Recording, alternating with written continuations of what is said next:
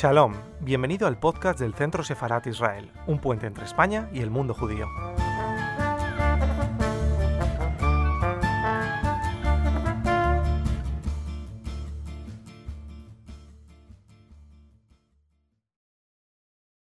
Buenas tardes.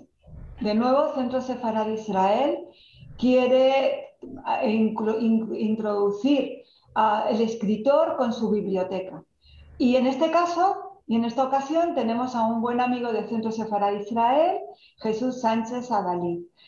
Junto con él, eh, Israel Doncel va a conversar y nos van a explicar cuáles son los libros con los que ha trabajado Jesús, qué libros son los que le han influido y cuáles son los que tienen esta maravillosa biblioteca que nos va a enseñar.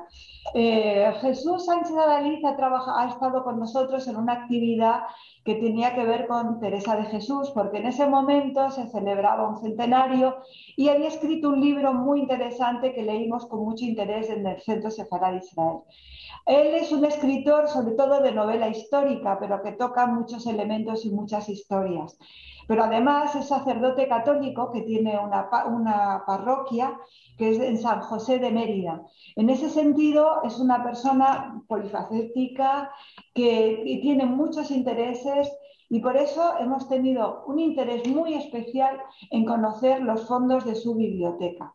Sabemos, Jesús, cuáles son tus intereses, que estás trabajando ahora además en algo que nos, apela y que nos interesa muchísimo. Y por eso te agradecemos en especial que nos dediques esta tarde para, que te acerques a nosotros y a nuestro público a través de nuestro canal de YouTube, que como sabéis es del Centro Sefarad Israel, una institución del Ministerio de Exteriores, Comunidad de Madrid y Ayuntamiento. Muchísimas gracias Jesús por compartir con nosotros y te dejo hablando con nuestro compañero eh, Israel Doncel, director de comunicación. Muchísimas gracias. Gracias Esther, es un placer.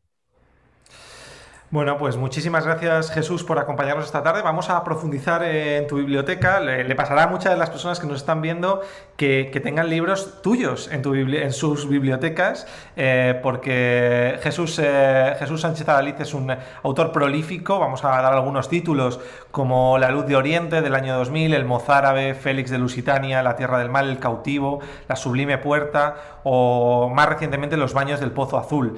Eh, son solo algunos de los títulos, ¿no? de los muchos títulos que, Jesús Sánchez Adalid ha publicado eh, en, los últimos, en los últimos años. Jesús, eh, cuéntanos, ¿qué tipo de libros podemos encontrar en tu biblioteca? Mi biblioteca es una biblioteca muy heterogénea, con una gran cantidad de títulos que van desde eh, los, los, trabajos que yo necesito para documentar mis novelas, eh, es decir, muchos monográficos históricos, libros de historia, tratados de historiografía, eh, geografía, biografías, etcétera, ¿no? y muchas fuentes documentales. tengo facímiles y después tengo tratados, tesis doctorales que analizan y hacen exégesis de esas fuentes. Eso digamos que es la biblioteca de un escritor de novela histórica. Pero después yo tengo también mis preferencias personales. Tengo muchos libros de literatura, no necesariamente de novela histórica, eh, libros clásicos eh, de todas las épocas, mis escritores favoritos de los que generalmente tengo la obra completa, eh, no en, en, colecciones de obra completa, sino en los libros que yo he ido adquiriendo a lo largo de mi vida y a los cuales le tengo mucho cariño. Pero también tengo libros de filosofía, libros de teología, libros de cocina, libros de viajes, eh, en fin, hay un poco de todo. ¿no? Yo muchas veces me pierdo, soy, por desgracia, un poco desordenado y me encantaría tenerla totalmente catalogada y tener el archivo actualizado, pero el tiempo no me lo permite y también en mi propia forma de ser. Por lo tanto, a veces me pierdo yo en mi propia biblioteca. Pero eso también es divertido, porque mientras estoy buscando un libro, me encuentro con otro al que yo creía olvidado y los voy colocando en una pila y después le voy dando a cada uno su tiempo. Se me había olvidado decir que también tengo una buena colección de cómics que he ido reuniendo a lo largo de mi vida y los tengo en una parte concreta de la biblioteca. Luego te vamos a preguntar algo que siempre preguntamos a los autores que participan en este ciclo, que como sabes se llama Dejar en Avisel Bibliotecas de Autor. Eh, vamos a siempre preguntamos la manera en la que tenéis organizada la biblioteca, luego te preguntaremos si es por temáticas, por autor, pero has comentado una cosa, tienes muchos libros que te han ayudado a la documentación de tus novelas. Te vamos a pedir un pequeño, un pequeño reto y es que eh, no sé si nos puedes decir uno de tus últimos libros y algún ejemplar que tengas en tu biblioteca que te haya ayudado a escribir ese libro. Pues si quieres empezamos por lo último. Eh, esta parte de la biblioteca que se ve aquí es la, eh, la que yo utilizo para la documentación de las novelas. Ahí están, por lo tanto, los libros de historia. Están colocados de abajo arriba, es decir, eh, lo más abajo están los libros que tratan de épocas más antiguas, no los libros más antiguos, sino las épocas más antiguas. Y, después, a medida que vamos subiendo, pues vamos ascendiendo también en la historia. Hay un libro que me sirvió mucho, que es este que tengo aquí.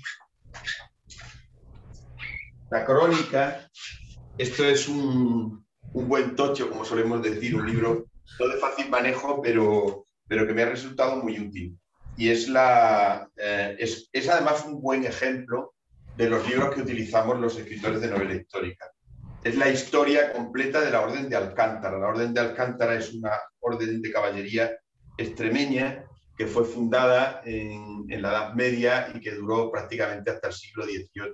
Fundaron el convento de San Benito de Alcántara, un edificio muy interesante, donde por cierto se hace eh, uno de los festivales de, de, teatro clásico del siglo XVI, XVII, del siglo de oro, más interesantes de España. Eh, bueno, mm, aquí encontramos, como decía, un poco de todo. O sea, no necesariamente son tratados de historia e historiografía, sino que también tenemos la geografía, porque la novela histórica exige que conozcas muy bien los territorios que tienes que describir. Eh, un fallo cronológico o un fallo de situación eh, te puede estropear totalmente un capítulo o una novela. Actualmente estoy escribiendo precisamente eh, sobre el mundo judío en una época reciente, el siglo XX, el triste siglo XX, en el cual eh, se produjeron aquellos desastres horribles que todos conocemos, de, luctuosa memoria. Y llegó a mis manos una documentación eh, que suponía un compromiso personal importante, una documentación sobre la redada que hicieron los nazis en Roma eh, el año 1943. Eh, hay un libro que es básico, el de Giacomo de Benedetti, que seguramente muchos que estén ahora em, viendo esto pues reconocerán. Eh, Giacomo de, de, Benedetti en este libro nos narra de una forma muy breve, concisa, pero muy, muy, muy explicativa, con una descripción muy concreta, todo lo que sucedió en el gueto de Roma, cuando los nazis eh, detuvieron a todos aquellos, a todas aquellas familias, había desde niños hasta ancianos, muchos de los cuales, por desgracia, acabaron sus días en Auschwitz. Y, otros muchos, pues, pudieron escapar gracias a la generosidad de familias arias de romanos, a los conventos de Roma, y entre esa historia, pues, está la de la, la isla tibertina, este libro de Osicini, que fue además un, político después italiano en la democracia italiana de los años siguientes, eh, fue un testigo privilegiado de los judíos que se salvaron en la isla Tibertina, en el, hospital mm, de los hermanos de San Juan de Dios, algunos de los cuales eran españoles. Ellos junto con un doctor Borromeo y otro médico judío. Los judíos, como sabrán, no podían ejercer la medicina después de las leyes raciales de 1938. Pero con una documentación falsa que consiguieron hacer en la oficina vaticana, este doctor sacerdote, se llamaba de apellido, pudo ejercer la medicina en este hospital y fue uno de los héroes que salvaron a familias completas de judíos. Mm, y estuvieron en la isla hasta que terminó eh, aquella nefasta dominación nazi de la ciudad de Roma. Eh, como decía, esto me ha exigido muchas lecturas. He tenido que, documentarme también con un tratado de vida cotidiana sobre la, Italia de 1943, para eso me ha resultado muy útil este libro. He tenido que leerme también, como no, todos los documentos de la SOA italiana, es decir, los que preparó esta gran organización que se ha dedicado a través de décadas de reunir los mejores testimonios de los judíos que se libraron del holocausto. Estos testimonios son indispensables, puesto que son el, testigo presencial del horror. Gracias a estos testimonios nadie podrá negar nunca el holocausto porque son personas reales, con nombres, apellidos, residencia, familia, muchos de los cuales todavía están vivos y son el mejor referente del, horror del, holocausto. Yo realmente nunca pensé que en, mi vida finalmente tendría que escribir sobre esto. He considerado providencial que llegaran a mis manos estos documentos porque fui llamado directamente por el hospital de la isla Tibertina habían pensado en mí para que lo escribiera, puesto que confiaban en, mi trabajo, que es riguroso, soy muy riguroso con la fuente, y que no iba a inventar nada que distorsionara esta historia que es tan, tan importante y que debía recordarse y que nunca se ha contado. Hay algunas referencias muy escasas y, y, por eso pues yo me propuse desde el primer momento que esta tarea mm, la iba a asumir y que debía hacerlo bien. Jesús, eh, antes has dicho, te llamaron desde este hospital. No sé si hay algún volumen o algún libro, eh, ya sea que, que, haya ocurrido recientemente o anterior, que haya despertado o que, pusiera, digamos, ese germen en tu interés por el mundo judío, ¿no? Eh, nos decías que estás escribiendo sobre los judíos en el siglo XX. No sé si esa decisión de escribir eh, sobre los judíos en el siglo XX eh, viene ocasionada, entre otros motivos, imagino, por algún volumen en concreto, por algún libro cuya lectura puedas decir, para mí ha sido clave, ha sido el germen de esto, ha sido el origen. algún libro que puedas decir, si es que lo hay, no lo sé para escribir mi novela La Sublime Puerta, que es la, segunda novela mm, de la trilogía El cautivo, eh, La Sublime Puerta y El Caballero de Alcántara. Eh, tuve que viajar a Venecia y allí en una librería de antiguos encontré algunos volúmenes que estarán aquí entre estos libros, pero si me pongo ahora a buscarlos, pues voy a interrumpir la, grabación. Eh, algunos libros antiguos sobre los los judíos que habían vivido en el, en el gueto de Venecia, muchos de los cuales eran descendientes, si no ellos mismos, que habían huido o habían sido expulsados de España cuando la gran expulsión de los judíos. Todos estos sefaríes dejaron sus testimonios y fueron recogidos por algunos cronistas locales. Eh, me puedo hacer con algunos de ellos y, en, y gracias a estos libros me encontré con una de las cosas más fascinantes eh, de mi carrera de escritor, que fue la historia de Doña Gracia de Narsi, a la cual conocerán esta, eh, esta señora judía, descendiente de judíos de, de Olivenza, que vivió, eh, que vivió finalmente en Lisboa, de Lisboa marchó a Venecia y al final acabaron como virreyes en, el Mediterráneo, dependiendo de, la, del emperador turco. Eh, estos personajes, los nazis, esta familia, eh, son muy interesantes porque se convirtieron en grandes diplomáticos, eran gente muy culta y además fueron vinateros. Yo pertenezco a una familia de vinateros en extremeña antigua y me identifiqué mucho con ellos.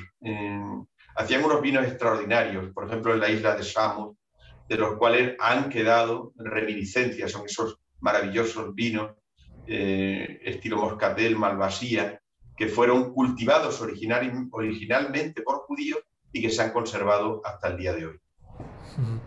Em, vamos a profundizar más en tu biblioteca. Nos quedamos con esa investigación para la Sublime Puerta, libro además que ha sido un éxito de ventas, ¿no? Eh, eh, como origen de tu interés por el mundo judío, pero vamos a profundizar un poco más en tu biblioteca. No sé si hay algún libro, esto siempre es muy difícil, ¿no? Y a veces es un poco comprometido, pero no sé si hay algún título que tú digas que para ti dentro de tu biblioteca es esencial o especial por algún motivo. Algún libro de estos que, jamás te desearías, ni aunque no tuvieras más espacio ni nada por el estilo, es decir, eh, un libro que para ti sea realmente importante dentro de tu biblioteca.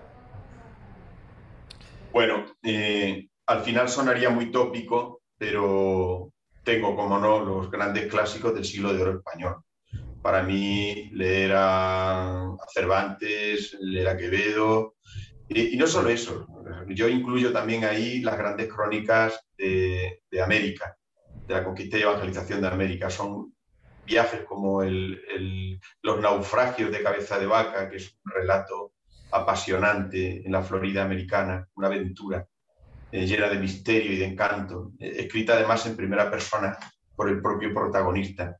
Y después, pues, tengo mm, epistolarios a los cuales acudo eh, y que leo muchas veces, porque a diferencia de los libros de ficción o de la literatura, en, las epístolas, en las cartas, los autores son muy sinceros. Entonces yo, para conocer bien a Santa Teresa, por ejemplo, a Teresa de, Ávila, eh, además de, sus grandes obras conocidas, como son el libro de la vida o las moradas, pues tuve que recurrir a las cartas, a las epístolas.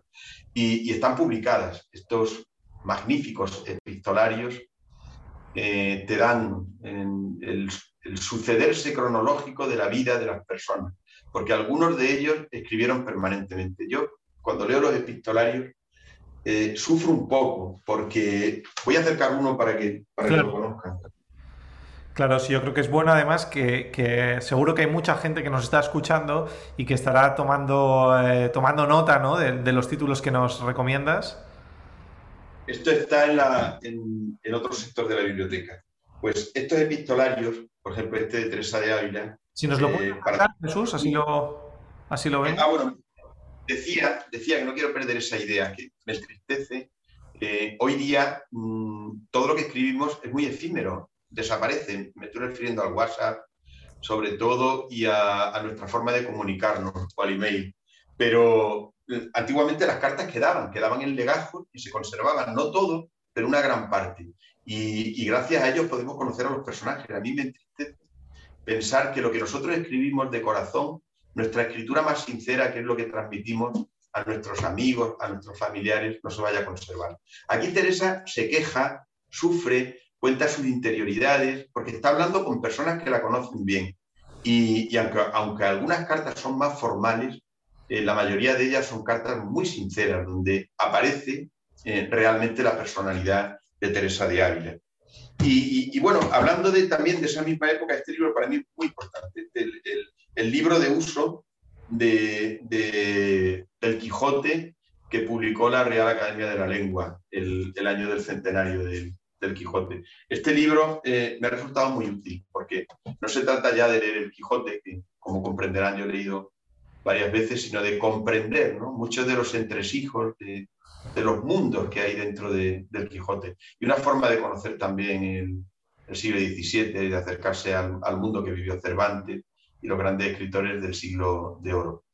Y además de ellos, pues tengo algunos autores de culto. Soy muy, muy lector de, los rusos, eh, muy lector de Thomas Mann, a mí me parece que es un autor fundamental, eh, de los autores mm, más contemporáneos, eh, soy lector de Ismail Kadaré, de, de de Amin Malouf, Pamuk, estos son mis grandes escritores, son todos premios Nobel, pero no los he leído por eso, yo los había descubierto mucho antes y han conformado también mi imaginario.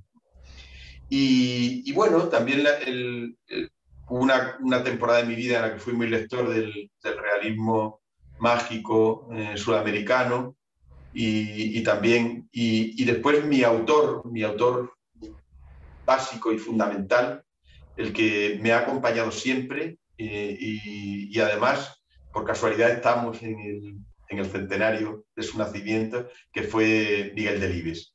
Miguel Delibes es un escritor para mí eh, fundamental. Es un escritor de castellano que maneja maravillosamente nuestra lengua, una forma de, adjetivar que no te cansa, eh, una lectura pausada, muy explícita. Cuando un niño está hablando, ves a un niño, los diálogos encantadores, cuando un anciano habla, ves a un anciano, cuando un hombre rico y culto lo ves, cuando habla una persona que no ha recibido formación ni educación, pues también aparece visible en su obra. Por eso yo siempre aconsejo a Miguel Delibes. Bueno, has hecho un repaso eh, sobre las principales obras que tienes en tu, en tu biblioteca. Antes nos decías que precisamente ahora estás investigando ¿no? la historia del mundo judío durante el siglo XX. Eh, nos has mostrado varios volúmenes. Eh, hoy en día, digamos que hay muchísimas publicaciones ¿no? y vemos novedades literarias de manera casi semanal, ¿no? muchas y, y, con un gran nivel, muchas de ellas.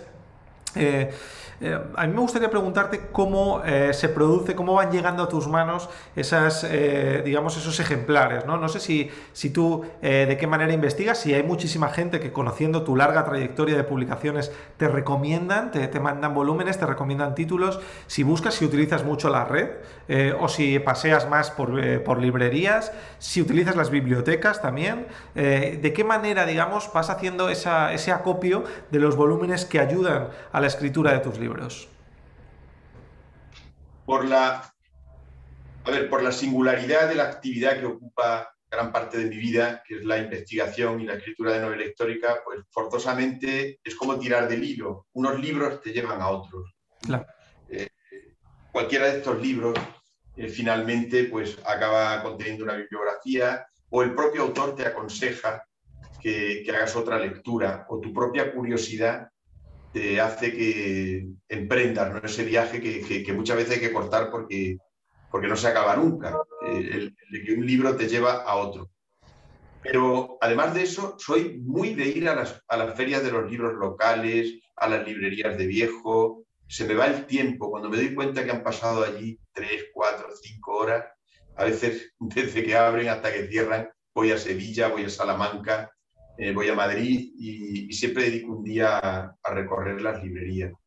Y luego otros libros te los regalan y, hoy día, claro, eh, el acudir a, la red para, para, buscar libros y sobre todo con, con, el momento que estamos viviendo en el cual no, podrí, no puedo hacer esos viajes ni puedo visitar las librerías, pues he tenido que acudir mucho a, las grandes plataformas para, pedir libros por Internet. Bueno, la mayoría de estos libros que tengo ahora aquí, que son treinta y tantos, no los he mostrado todos, pues los he pedido directamente a Italia, porque están publicados en italiano y no se podían encontrar en España. Y me ha sorprendido, yo, a mí el progreso me sorprende mucho, que los libros los tenía aquí en 24 horas. Yo decía, ¿cómo, cómo, cómo se puede organizar esto? Pues pedía un libro a Italia y muchos de ellos eh, los tenía en mi casa a la caída de la tarde al día siguiente el progreso tiene muchas ventajas. Mm, nos quejamos mm, a veces de la vida que nos toca vivir, de, las cosas, y, no somos capaces de valorar eh, las grandes ventajas que tiene nuestra generación eh, en referencia a lo que tuvieron que vivir nuestros mayores. Eh, hoy día el lector tiene a su alcance la inmensa biblioteca del mundo. Pensemos en la época de Cervantes, donde todavía la mayoría de los libros están escritos por amanuenses. Y ya había empezado, ya había dado comienzo a la imprenta, como no, pero todavía se están escribiendo muchos libros a mano y eran muy pocos los que se publicaban. Si nos vamos todavía más atrás, si nos vamos a la Edad un libro era un objeto de lujo que solamente podía estar en el escritorio de un monasterio, en la biblioteca de un potentado, pero difícilmente en las manos de la gente que solemos decir corriente. Vamos a, vamos a recordar algunos otros títulos de, Jesús. Eh, de Jesús Sánchez Adalid para que también eh, bueno, la, gente pueda, los que no lo conozcan ya, que serán pocos, eh, también los puedan conocer. tenemos El alma de la ciudad, de, Planeta, también con Planeta Los Milagros del Vino, El Caballero de Alcántara. Tienes la particularidad, muchos tenemos nuestras bibliotecas, pero tú en tu caso, Jesús, es tu biblioteca para disfrutar, pero también trabajas mucho con ella, como nos estabas contando. ¿Cuál de tus obras, eh, supongo que, casi todas, pero no, sé si cuál de tus obras ha requerido más trabajo con esa biblioteca? Es decir, ¿cuál de tus obras eh, ha requerido más tiempo buceando en, esa biblioteca en búsqueda de, documentación? son todas novelas históricas, obviamente requiere mucho, eh, pero no sé si hay alguna en especial que hayas dicho, vaya, esta me llevó horas estar de volumen en volumen. Pues la última novela que se publicará dentro de unos días, el día 10 de, marzo sale a las librerías, que es las, las Armas de la Luz. Esta novela que, yo, tengo, yo la tengo aquí ya en mis manos, pero que todavía no, ha salido. Es un, una novela larga, que, tiene un contenido eh, que requiere mucho trabajo, puesto que estamos en el año 1000 y, he, querido contar algo que era muy desconocido. Es el hecho de que cuando los catalanes, los condes, los condados catalanes, eh, se independizaron del reino franco y finalmente mm, fueron capaces de detener esa permanente amenaza que había sido el ejército califal de Córdoba, pues emprendieron una especie de operación de, militar de venganza y llegaron a, saquear la ciudad de Córdoba. Esto no lo conoce casi nadie. Eh, fíjense que estamos en el año, eh, mm, a principios del siglo XI, y cómo fue capaz de moverse un ejército de 9.000 eh, caballeros de, los condados catalanes y saquear Córdoba, lo que supuso la ruina definitiva del califato, que al final se disolvió en la fitna y se crearon los reinos de Taifa. Y sin embargo eso supuso que lo que hoy llamamos Cataluña, que entonces todavía no era Cataluña, eh, pues eh, entrara en un periodo de, progreso y de riqueza que culminaría después en, en, lo que supone el Renacimiento, con el Reino de Aragón y todo lo demás. Pero aquella época, después de la muerte de Almanzor, a partir del año 1002, se producen allí acontecimientos fascinantes. Para ello he tenido que recurrir a los antiguos escritorios medievales estaban en los monasterios, el monacato. En, en aquella época tenemos personajes como el abad Oliva, que fue abad del monasterio de Santa María de Ripoll y obispo de Vic. Eh, era hijo de, Oliva Cabreta, del conde Oliva Cabreta, un hombre belicoso que al final acabó dejando las armas, arrepintiéndose de, haber vivido en guerra durante toda la vida y yéndose a vivir al monasterio de Montecasino como un monje en pobreza donde murió. Pues abad, eh, el abad Oliva hizo algo parecido. Era hijo del conde Oliva Cabreta, eh, renunció a las armas y se convirtió en un hombre pacifista en la época más bélica de, aquellos condados y él, sin embargo, se dedicó a los libros. Es, por lo tanto, un, hombre eminente que consideraba que la verdadera luz de los pueblos estaba en la cultura y las armas debían ser armas de la luz. Los libros son las armas de la luz. Por eso la, novela le puse ese nombre, Las armas de la luz, en referencia a, aquel pensamiento de la Oliva. Bueno, pues eh, nos acercamos ya a, esta, este, este, final de la conversación con, Jesús Sánchez Adalid, no sin antes eh, preguntarle esa pregunta que anunciamos al inicio y que siempre eh, preguntamos a todos los que participan, a todos los autores que participáis en este ciclo de bibliotecas de autor, la manera en la que organizas, ¿no? Es algo muy personal, la manera en la que organizamos nuestras bibliotecas, no sé si la tienes organizada por autores, por temáticas, por ayuda a tus novelas o por géneros, ¿Cómo, has clasificado tu, biblioteca?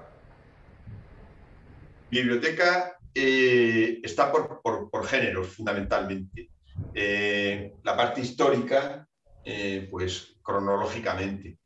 Y la parte más literaria, pues está por autores y por orden alfabético, que muchas veces pues no cumplo. Ya, ya dije antes, confesé que soy un poco desorganizado y que mi biblioteca no es... Yo tengo compañeros, amigos que, en este sentido eh, son muy disciplinados. Permanentemente están organizando la biblioteca, haciendo las fichas. Para mí eh, es como una especie de nebulosa donde me muevo a veces a tientas, pero, pero tiene ese encanto, de que cuando vas buscando un libro aparece, aparece otro. Y, no se me olvide recordar que en la biblioteca no solamente hay libros en el sentido estricto de la palabra, hay también mucha documentación. Documentación que está en los, armarios, en un gran archivo, donde, mm, donde voy guardando eh, los documentos que me han servido para, para la investigación de las novelas, que no son solamente libros. Esa es otra de las facilidades que nos ha dado esta era moderna de la comunicación.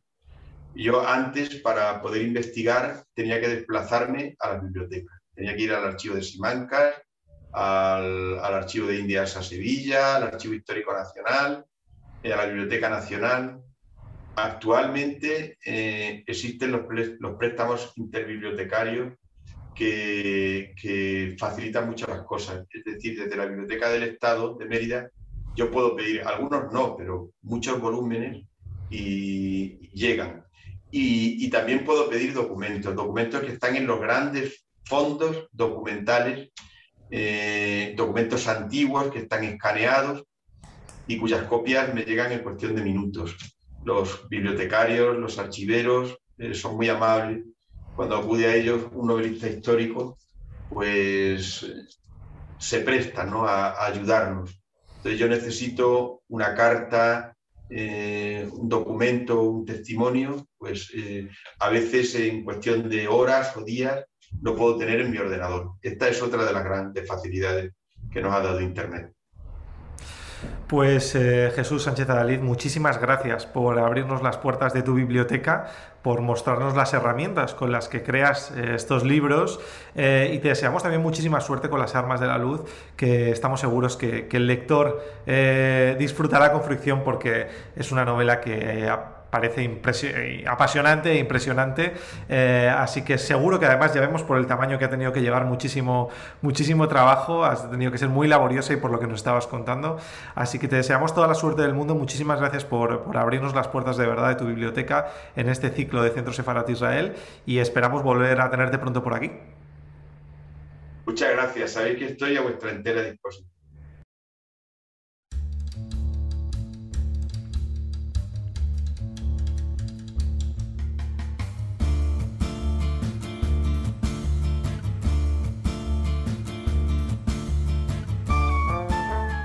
Gracias por escucharnos. Recuerda que también nos puedes seguir a través de Instagram, Facebook y Twitter con el usuario arroba Centro Israel o si lo prefieres en nuestra página web www.sefarat-israel.es.